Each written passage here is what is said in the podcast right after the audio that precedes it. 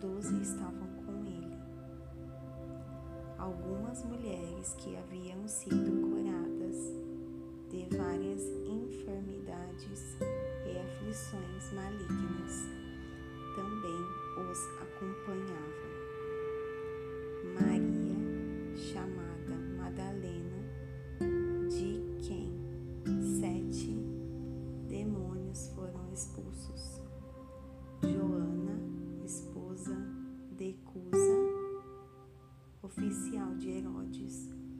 Susana e muitas outras que usavam seus recursos para suprir as necessidades do grupo. Enquanto viajavam de cidade em cidade, muita gente se unia ao grupo e passava a acompanhá-los. A eles, Jesus contou uma esta história. Um lavrador saiu para semear. Algumas sementes caíram no caminho, foram pisadas e os passarinhos as comeram. Outras caíram sobre pedras e brotaram, mas secaram porque não tinham raiz.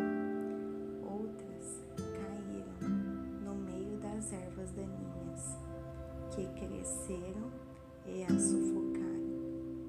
Outras, por fim, caíram em terra boa e produziram uma grande colheita. Vocês estão ouvindo com atenção? Os discípulos perguntaram: Qual é o sentido dessa história?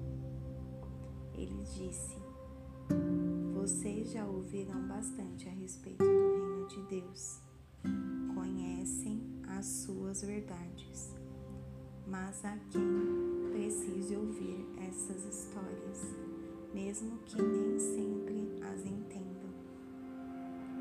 Os olhos deles estão abertos, mas não veem nada.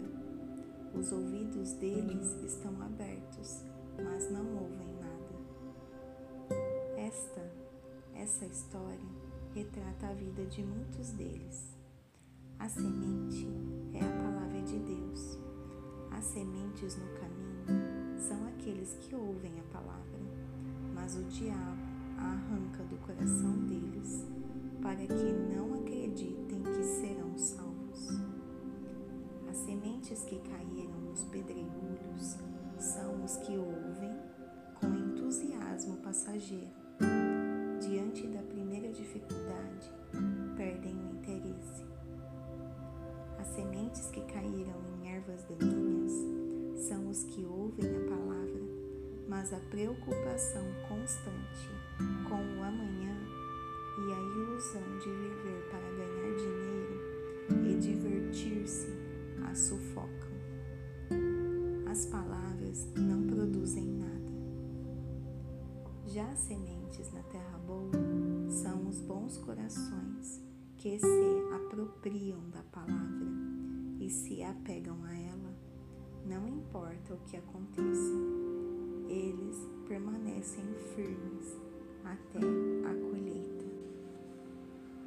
Ninguém acende uma lâmpada e depois a cobre ou a esconde debaixo da cama. Não, ela é posta num lugar visível, de modo que todos os que entram no recinto possam ver por onde andam. Não estamos guardando segredos, nós os estamos revelando. Não estamos escondendo nada, estamos tornando tudo público. Por isso, não guardem com avareza as palavras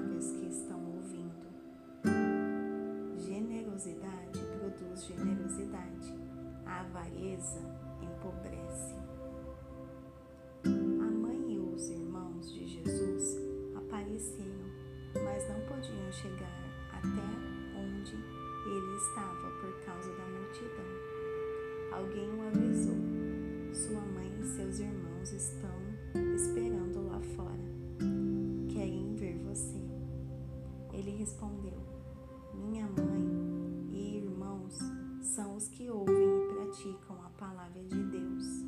Mais vale a obediência do que laço de sangue. Um dia, Jesus e seus discípulos entraram num barco. Vamos atravessar o lago, disse, e partiram. Navegavam tranquilamente e ele dormiu.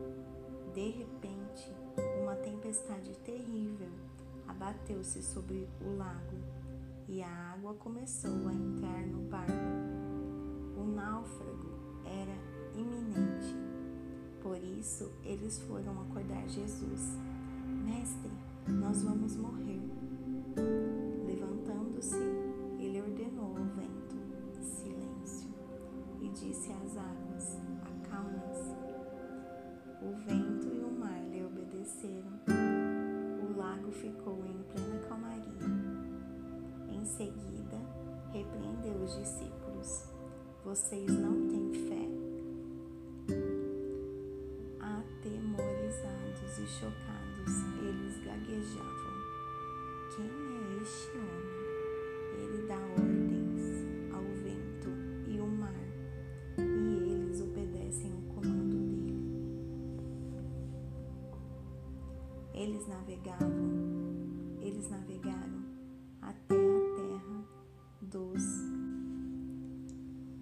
Gerazenos, na margem oposta à da Galileia.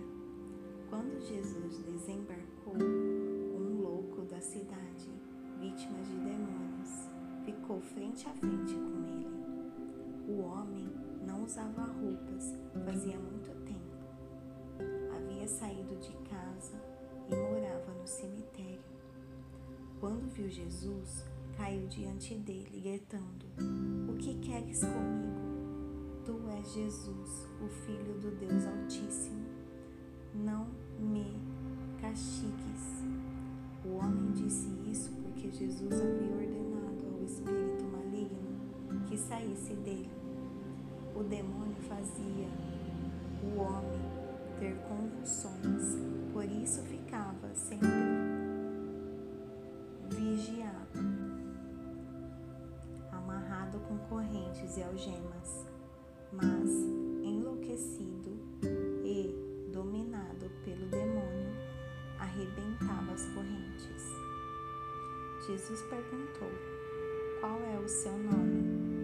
Meu nome é Multidão. Foi a resposta, porque eram muitos demônios que afligiam o homem. Em desespero, eles imploravam a Jesus que não os enviasse para o abismo profundo. Perto dali, uma grande manada de porcos estava pastando. Os demônios suplicaram a Jesus que os deixasse entrar nos porcos e ele permitiu. O resultado foi terrível. Enlouquecidos, os porcos pularam de um penhasco e se afogaram no lago. Aterrorizados, os que cuidavam dos porcos saíram em disparada e contaram tudo o que viram na cidade e por toda a região. O povo foi conferir de perto a situação. Encontraram um homem de quem os demônios haviam sido saído, haviam saído assentado aos pés de Jesus, usando roupas decentes e em perfeito juízo. A cena era sublime e por um instante os moradores tiveram mais reverência que curiosidade. Algumas testemunhas de fato contaram a eles como ocorrera a libertação do endemoniado. Entretanto, mais tarde, muitos moradores da região se ajuntaram e pediram a Jesus que saísse logo dali, porque estavam apavorados. Jesus entrou no barco e foi embora.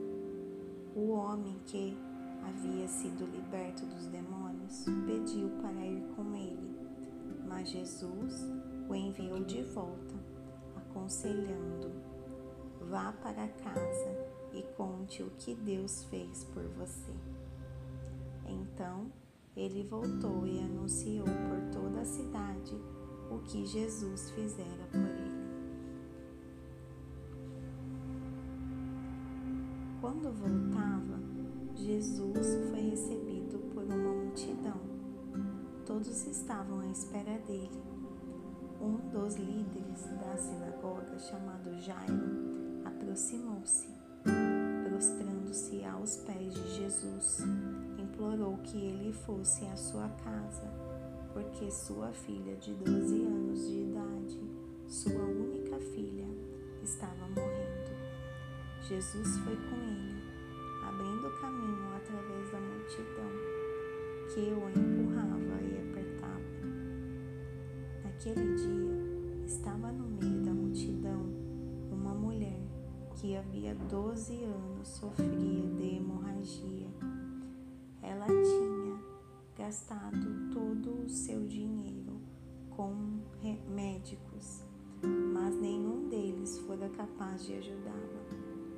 Ela esgueirou-se por trás de Jesus e tocou na borda de sua roupa. Na mesma hora, a hemorragia parou. Jesus perguntou: Quem me tocou? Ele insistiu: Alguém me tocou, sentir poder saindo de mim.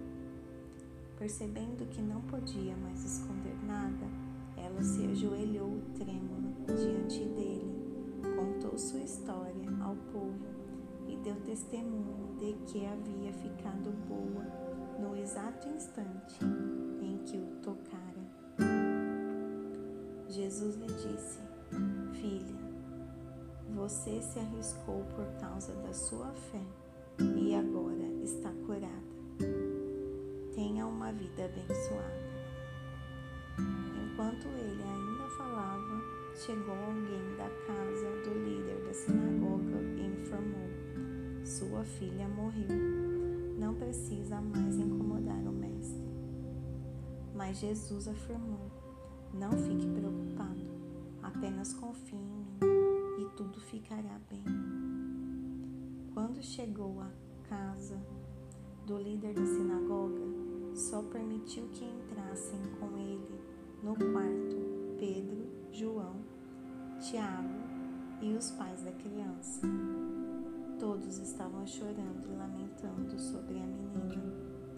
Não chore, ela não morreu, está dormindo, garantiu Jesus. Mas riram dele, porque sabiam que ela estava morta. Em seguida, Jesus tomou-a pela mão e disse: Levante-se. No mesmo instante, ela voltou à vida, levantou-se e respirou de novo.